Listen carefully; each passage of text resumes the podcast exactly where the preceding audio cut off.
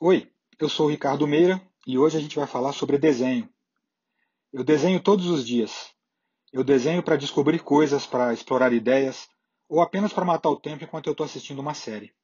Quando eu pego numa caneta, nunca sei de verdade o que eu estou procurando, mas o ato de desenhar me ajuda a encontrar. Tenho feito isso há muito tempo e nesse ponto da minha carreira eu não consigo sequer pensar sem desenhar. Se me perguntarem qualquer coisa que envolva espaço, uma forma ou algo relacionado à organização, eu vou procurar uma caneta. Eu me tornei arquiteto também por gostar de desenhar. Sempre fui razoável nisso, mas eu sempre pratiquei. Ao longo do tempo, o desenho se tornou uma maneira de elaborar ideias.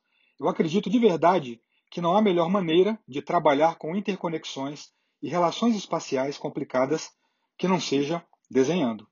Além disso, desenhar é uma maneira de explorar tanto o desconhecido quanto aquilo que está ao alcance dos seus dedos. E, na verdade, nem é tão difícil assim. Eu descobri que se você desenhar muito, mas muito mesmo, logo logo você vai estar apto a apenas desenhar, assim, sem pensar, e ver o que acontece. É como improvisar numa música.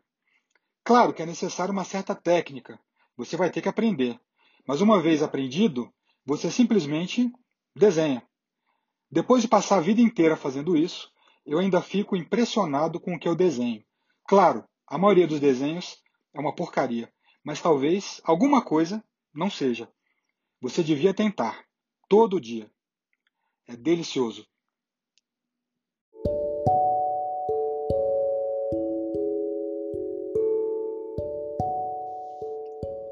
Se você acha que para desenhar é necessário ter dom, você já começou pensando errado.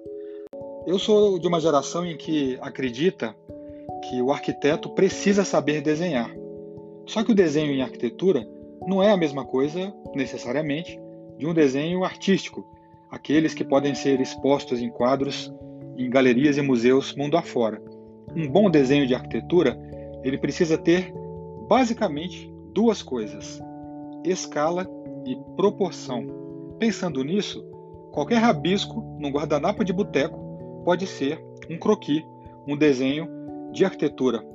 O croquis é uma das coisas mais democráticas que podem existir na representação de uma ideia. Mesmo que você não tenha um computador, mesmo que você não domine nenhuma técnica especial ou nenhum programa, você consegue representar uma ideia com uma velocidade muito maior apenas com um guardanapo e uma lapiseira 09. O desenho é democrático, o croquis é democrático. Portanto, Invista em desenho. Faça com que isso seja mais um dos recursos possíveis na hora de representar uma ideia. A minha dica para você começar é exatamente essa. Comece. Pega um papel, uma folha, comece a desenhar coisas que estão à tua volta, um móvel, um ambiente, um objeto. Desenhe até ele ficar mais ou menos da maneira como você imagina sendo o ideal. Achou ruim? Comece de novo. Desenhe, desenhe, desenhe, até você ficar satisfeito. Mesmo sabendo que a gente nunca fica satisfeito, é a prática que te leva à perfeição.